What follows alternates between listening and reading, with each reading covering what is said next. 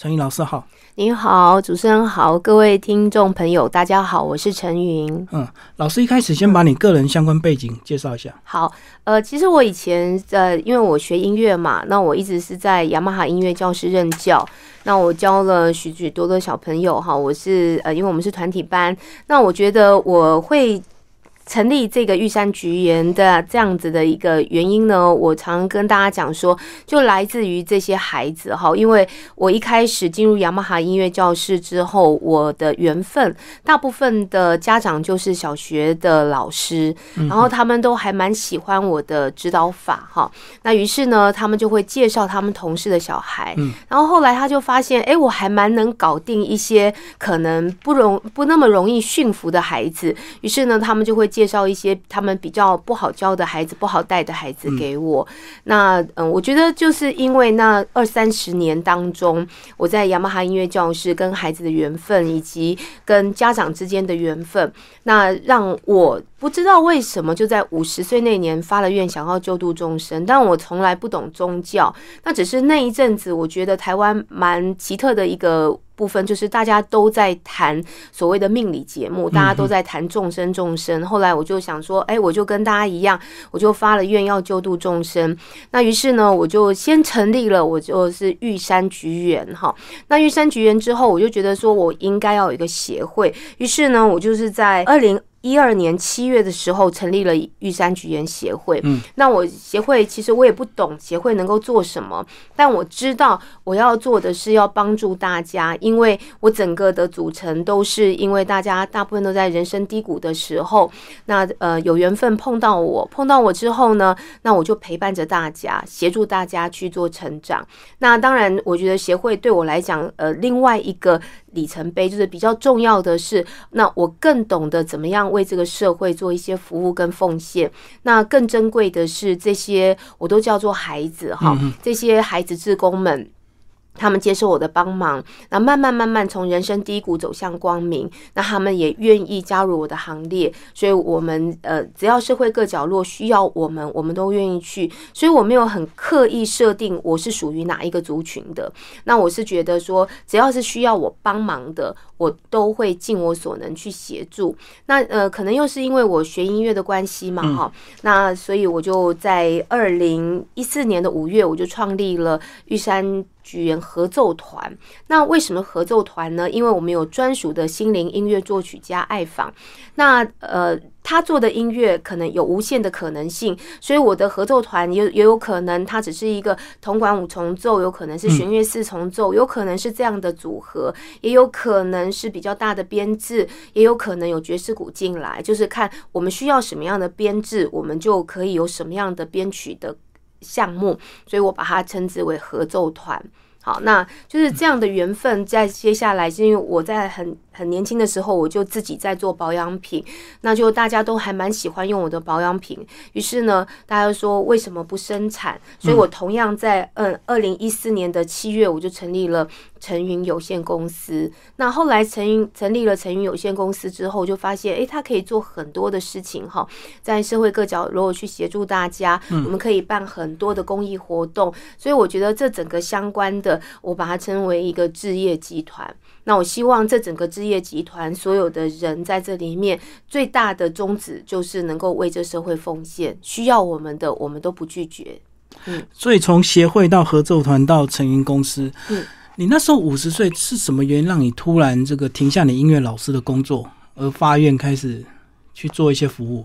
有特别原因吗？很多人，因为我以前身体非常糟糕，就是常常在音乐教室会昏倒。譬如说，我们在这样子录音室里面，可能空气它不是非常的流通流通，我就是会呼吸困难就昏倒。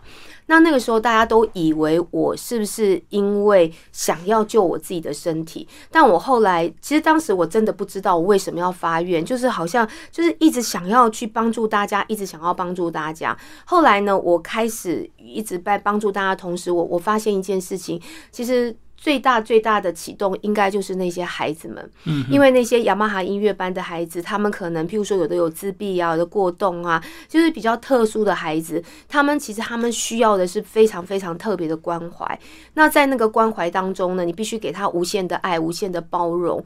那于是呢，我觉得应该是在社会各各个角落里面，不是只有孩子，从小到老，然后乃至于我，因为我喜欢动物，包括动物我都愿意帮忙，所以我现在也是新北市动保处的爱心大使。我家有三只流浪狗，七只流浪猫。嗯，对。哦，你从这个雅马哈里面的孩子去关注到社会上可能有更多需要帮助的人，对，而且有不同年龄层，对，嗯嗯嗯。然后成立协会一开始是也是想做志工服务吗？其实那个时候我不懂哎，只是那个时候就是有人跟你讲说可以成立一个协会，对对，我就觉得哦好，那就协会。所以你看我在我的玉山菊园，其实玉山菊园人家常都以为是一个宗教哈，其实它根本不是宗教。为什么呢？其实我们玉山菊园就是一个我们的精神嘛，玉就象征着它的那个玉是去琢磨它，嗯，然后山就是呃世界上我我们最高的，我希望每一个人包括我都能够经过琢磨，然后经过淬炼。像山一样的，我们能够那样子的宏伟，那样的坚挺，要有十足的毅力。菊呢，就是我们就就像菊花一样，我们能够能够在最初始的哈，在最初始最原始的那个自己，把自己找回来。所以我在这个理论当中，因为我创建了嗯。生命优化，生命优化一个金字塔理论，它只有两个字，一个就是爱，一个是善。那爱是什么呢？就是做人的基本道理，其实那就是修为。善就是完全无私无为的、无所求的行善奉献。对，讲到爱跟善之前，有没有看到一些新闻，让你这个刺激去发愿？没有，嗯，完全没有，因为我那是自己慢慢体会出来。对对对。那而且那时候就是有有一点觉得说，因为我是独生女哈，身体又不好，所以我一直以来我的家庭都不喜欢我出门嘛。嗯。那除了教教课以外，可是呢，那那那一阵子我就觉得我还蛮叛逆的，我会偷偷的跑出去，哎，这边需要我服务我就跑去这边，那边需要我服务我就跑去那边。我觉得好像或许是我的使命吧。然后就就让我一直想要往外冲，一直想要跟人群接触，否则我是一直是被除了跟雅马哈音乐班的孩子相处之外，还有家长相处之外，我一直是被关在我自己的象牙塔里面。服务完有没有增加你自己的能量？有，所以你才会想要一直乐于做这样的事。对，呃，然后每一次的服务呢，我觉得我我的精神变得特别好，因为我在。我身体的状态很糟糕哈，我有心脏病、胃溃疡什么，全身都就也开过好几次是文明病吧？大家都普遍。可是我从小就是这样子，我觉得那是天生的体质。然后天生的体质又再加上可能我自己本身都是被关在家里啊，然后呃就是。心里可能有有一些自己的需求，但是自己完全不知道。那因为身体不好，心情一定不会好。但我也不知道我的心情到底有怎么样的不好。其实那个以前真的完全都不知道。但到最后，包括失眠啊，根本就没有办法正常的正常的生活，是非常非常痛苦的。我在五十四岁那一年才被检查出来我有僵直性脊椎炎。可是因为我从小。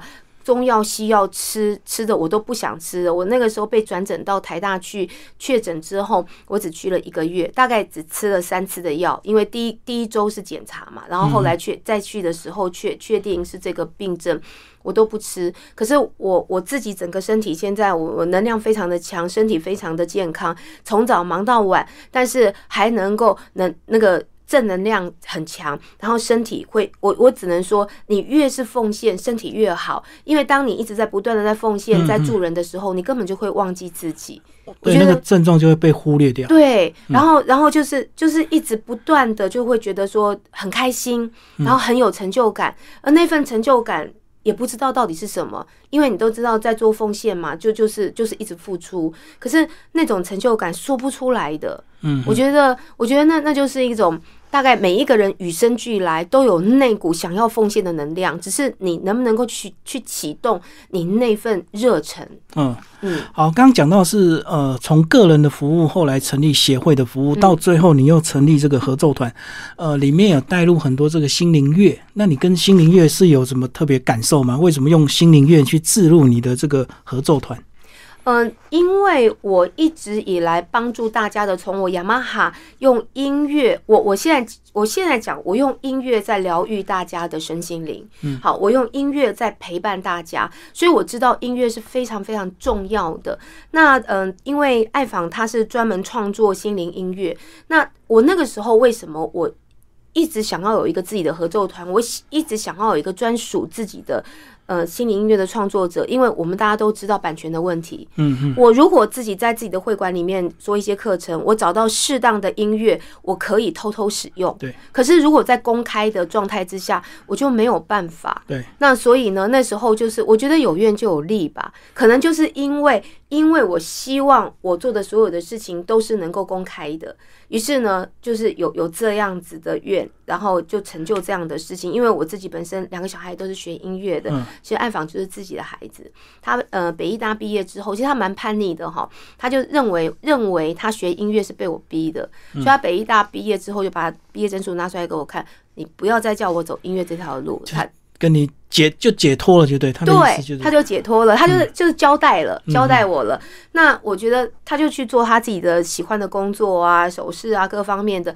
那大概一年多下来，他。就是整个工作的压力，因因为我觉得他那时的工作的状态是非常有趣的，就是他必须要到半夜才知道他第二天是上早班还是晚班，然后必须要到半夜才知道到哪一家分店去上上班。我觉得那就是很刻意的，就是在短时间之内操练他，然后操练的话他受不了。然后那后来我就跟他讲说：“你看妈妈在做那么多的事情，你是不是可以帮我写个心灵音乐、舒服的音乐？好，那至少。”让我可以光明正大、公开的到处去使用。对，嗯，然后他就开始做了第一首曲子，那于是就一直到现在，一直到现在。所以他也开始感受、享受到那个呃行善的那种心灵上的那种满足。对。而且他很特别的是，他创作量可以很大，因为他的创作跟一般的创作方式不一样。我们在作曲的时候要有动机啊，哈，然后从动机去发展。可是他都是完全静下来之后，他可能就能够感受到一些来自于宇宙的正能量，他就可以一整首曲子就弹出来之后，那。不管就是编曲啊、后置啊什么，完全都是自己完成的。会感应就对。对对对，算是蛮特别的。所以他的音乐有很非常强大的能量。那这些团员怎么来？都自工吗？呃，这些团员呢，当然我我们我们不能要求这些音乐老师。你看他们从小父母花了非常非常多的金钱，还有他们付出非常多的时间在练习，但他们必须要有。他们基本的收入、收入以及尊严，然后因为我觉得现在学音乐的，嗯，没没没有什么尊严可言，然后因为已经没有那么的重视嘛。可是音乐是多么多么的重要，于是呢，他们有分为两种，一个就是我们是真的就是去公开的，呃，我们做做公益的巡回演出；那另外一种就是真正的我们就是有卖票的演出，嗯。所以我还是有分得很清楚的。哦，所以有两种形式就对。对对，但他们，我觉得这些年轻人哈，我很非常非常佩服他们，他们愿意跟着我上山下海，不管到偏区到任何地方，他们都愿意去。所以你会因场合决定啊，有些场合适合公益就公益演出，那有些可以每年还是有几场卖票演出，就对。这是一定要，就是要增加这些团员基本的收入。对对，嗯哼。那公益演出大概是什么样的场合？公益演出也都有哎，我们曾经都有去过老人院呐，还有还有我我曾经在二零一六还有二零一八，我办过跟日本的书道大师哈，我们全省巡回到片区去哈。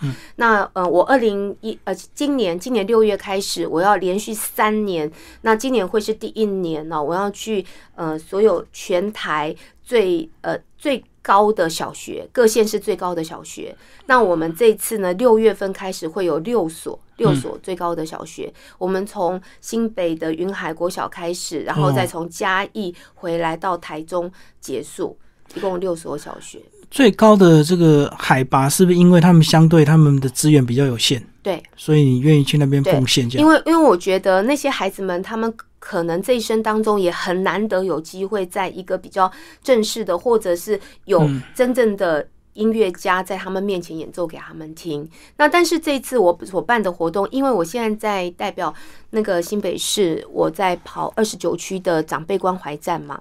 那因为我在陪伴长辈，我看到这个超老年化的现象是非常非常可怕的。而且现在的人因为情绪的关系，他其实是提早老化，提早老化现象太严重。所以我这次办的这个。跟这是在最高海拔的这些小学，因为他们的资源不足之外，嗯，我觉得我更要做的就是所谓的我打开了荧光宝盒，那大家都要去面临学习生离死别。那老年人他一定了解小孩子是的状态是什么，但是小孩子永远不会知道老年人的需求是什么。那我希望办类类似像这样的活动呢，那我希望说，嗯，就是等于有点类似像学校的家庭日一样，我带着团员一起去为他。们打造专属于他们的音乐之外，那我们也能够邀请他们的阿公阿妈来，邀请他们的家人来，甚至于兄弟姐妹，我们都能够在这个学校里面，借由这个学校这个场合，我们凝聚成一个大家庭的那那个温暖，也让小孩子知道说，诶，当你你也会老了，你会变成什么样子，所以你应该用什么样的心态去去孝顺。好，我们所有的长辈也不是只有自己的亲人，所有的长辈我们都要非常的尊重，然后要好好的照顾他们。嗯，我希望能够在全台能够借由我这样的音乐的呃巡演，然后再加上带入我们所谓的家庭幸福的这个概念，让大家都重视全球超老年化的这种严重性。要如何从小就知道？说我常常有一个课程叫心灵 SPA，我们要经常要让为自己的我们。的内在找到出口，就像以前我我不知道，我不知道我自己因为身体不舒服，我很痛苦，我不知道，但我知道我过得不快乐，我过得不舒服。可是我后来知道说，哦，原来我们心里的那些毒素都要必须要找到出口，让它离开的。那所以我现在非常非常的强调，也非常强化，我们必须要让心灵的杂质去离开我们。就心灵不舒服会影响身体，就对，非常严重。嗯，就像就像我，我曾经跟一个中医师在谈，我就说，哎，我的那个那个僵直性脊椎炎全都好了。他说，他说其实僵直性脊脊椎炎它不会痊痊愈，可是我说我现在的状态是没有感觉，就对，对我是 OK 的啊。他就说，其实僵直性脊椎炎它最大的因素就是来自于情绪。因为你情绪控管好了之后呢，你就会认为它痊愈了。但当哪一天你你又脆弱、你又软弱的时候，你又不知道怎么样去让你自己的心心。心心里的那些毒素找到出口的时候，其实那个是非常辛苦的。对，会再发很多老人家也会这样。如果小孩没有陪伴在身边，他常常就会全身不知道哪里痛，对不对？对，其实就是他只是渴望有人来陪他，所以他会抱怨。其实他是希望小孩多回家陪陪他。没错。那一回家，你问他什么症状，他又没有了。对，就是这么一回事。所以我现在都在教长辈哈，我跟他们学习的是，我就是说我我们。呃，永葆年轻，所以我都跟每个长辈都灌输他们的观念，因为老老年是被灌输的观念嘛。我就是说，我每次问他们说你你几岁，他说啊老啊，我说不对，拎东西咋不会回宝贝贝？嗯，我们的心态，我们的心态要年轻。那有的长辈就说好啦，就跟你学啦。啊，我们心里十八岁，可是身体已经老了。我说不，你如果你认为心里十八岁，你身体老了。你要靠你的孩子来照顾你吗？是，都要孝顺你没有错。但是要孝顺你的同时，我们是不是也要想想，我们能够替孩子分担些什么？嗯，如果我们的身体健康，我们一切能够能够自理，我们能够种花，我们能够做我们喜欢做的，每一天唱歌，孩子是不是他也觉得说家里很幸福？然后妈妈爸爸也不再找麻烦了，因为你。心情不好嘛，你就会小孩就不敢回家，对，不敢回家，你会制造一些身体上面的，好像觉得这里不舒服，那里不舒服。其实有很多医生也很无奈，他也知道说现在的人所谓的身体的病，其实都来自于心理比较大部分，所以才会有那个所谓的新生症嘛。那所以这个新生症产生，其实我们最主要还是要让我们自己看清楚我们自己的角色。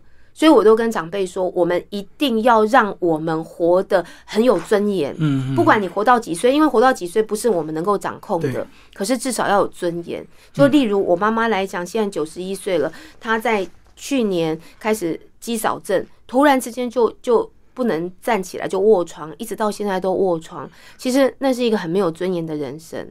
那但是有很多人都劝我说，把妈妈送到养老院什么？我我就说我绝对不要。为什么？因为我独生女，我父母从小因为我爸爸警察嘛，我也是警眷，很辛苦的日子。可是他们从来没有让我吃过苦，没有放弃过我。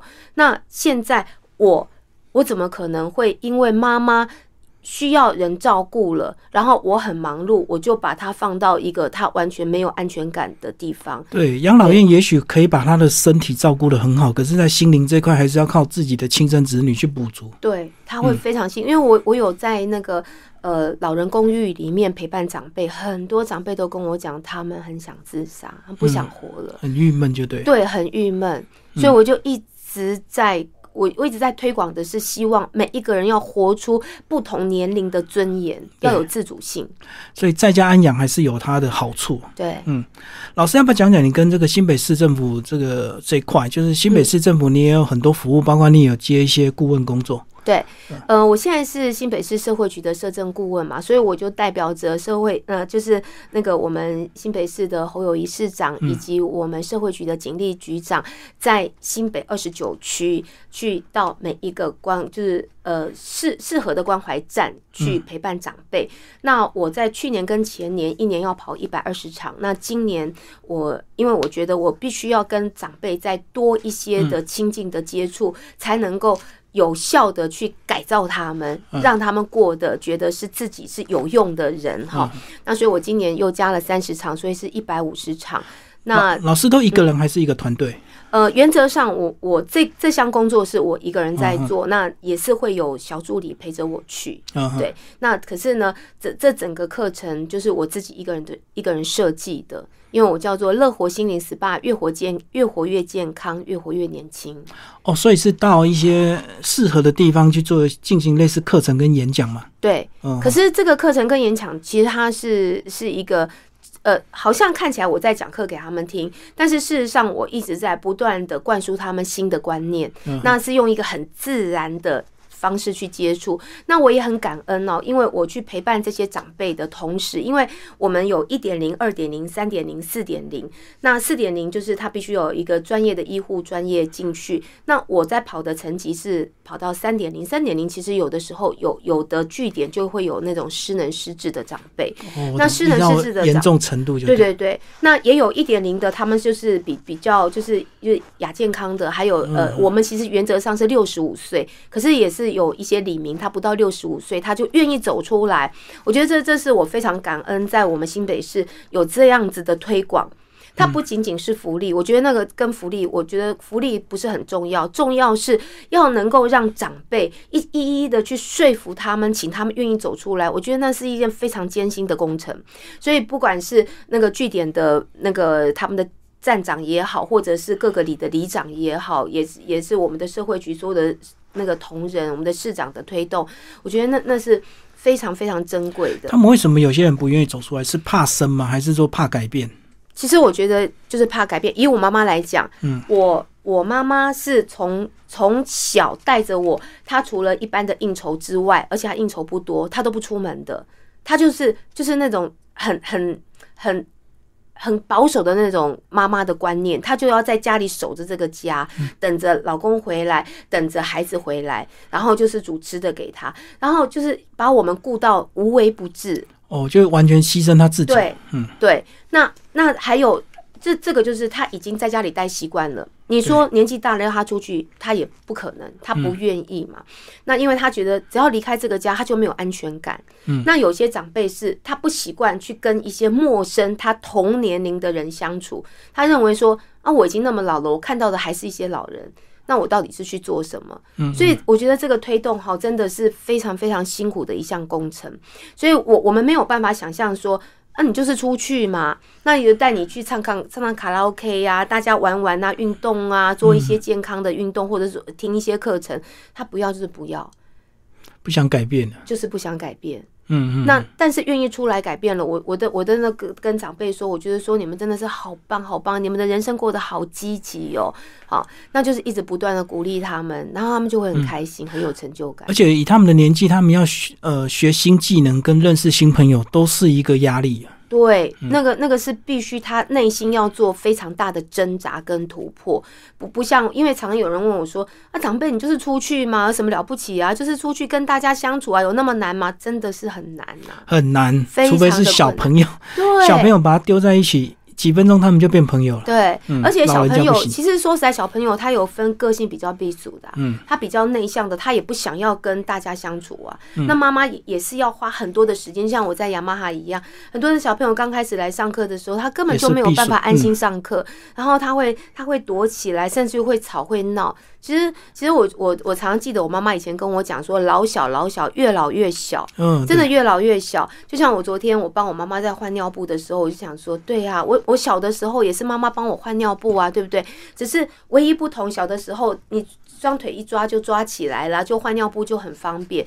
那妈妈毕竟也也是五十几公斤嘛，你真的要把它搬起来也不容易。嗯嗯，所以我真的觉得，就是我我我们老了之后，我们一定要不管活到几岁，我常常就是说，在我们没有气的那一刹那之前，我们都要能够自己走路，都要能够做自己该做的事情，能够自己照顾自己，这是我一直要推动的。嗯那老师服务这么多老人家，如果遇到真的有些事情你也帮不上忙，那怎么办？只能倾听陪伴而已嘛。呃，帮不上忙哈，因为其实家家有本难念的经，有时候这个每个父母亲跟他小孩之间都有他们自己的一些问题或代沟。，对，没错。嗯那我就会给他们一些观念哈，譬如说，我会跟跟他们分享我跟我的孩子跟女婿之间的相处哈。那譬如说，因为我们最常抱怨的就是回到家里，那那个年轻人呢、他吃吃完东西之后，他不见得马上收啊，他也不见得不要收啊。可是因为妈妈看到就讲说，我怎么会连这个都不收？你要放什么？就开始冲突了。嗯那有一次，我就我就跟他们分享说，呃，我我觉得啦，我会把我的儿子女婿当做我的哥哥姐姐，因为我都跟他们讲，我我是永保十六岁半，好，所以我我不管，因为其实我今年已经六十二岁啦，可是我我还是。保持我十六岁半的年龄，那我觉得我跟他们相处在一起，我跟大家分享一个观念，就是像我们小的时候，父母带我们出去吃东西，他带我们吃阳春面，你就别想加卤蛋，对不对？对。然后他给你吃什么你就吃什么。那我们现在好，假设我们变老了，然后我们的孩子要孝顺我们，想要带我们去吃点什么，那或许你有你的想法，他有他的想法。那这个时候，我们为什么不把自己当做孩子？就就是就是我，我就跟他们讲，我说我的哥哥姐姐带我出去吃，他带我吃什么都说好，我要吃，然后再问我要点什么，说随便，他们一定会点最好吃的给我，他们一定会了解我想要吃什么。那当我们把自己当做孩子交给我们的孩子的时候，我们的孩子也会有那份温暖跟成就感。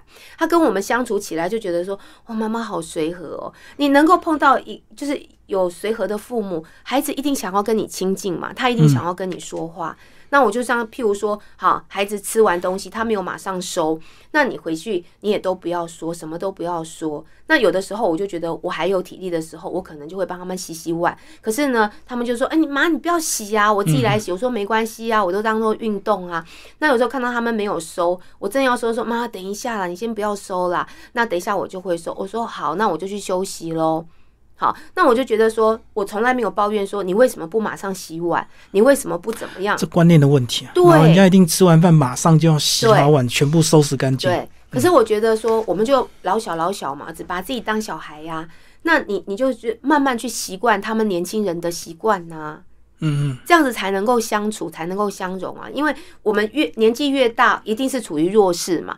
那在这种弱势的状态之下，你要怎么样保身？要怎么样让他们能够照顾我们？我觉得这比较重要。对，有时候这个老人家如果很难得这个小朋友带出去玩的话，老人家如果脾气又不好，然后又很坚持，又怎么样，其实身为小孩真的很痛苦，对不对？很痛苦，那是压力啊。对对对因因为我我我这样讲，就是说我们自己要要能够好好的跟别人相处，都是经过学习的。嗯，但是我们如果用冲突的方式跟我们的孩子相处，我们的孩子一定习惯用冲突的方式跟我们相处啊。嗯，其实那就是我们自己自己找来的，对，自己教来的。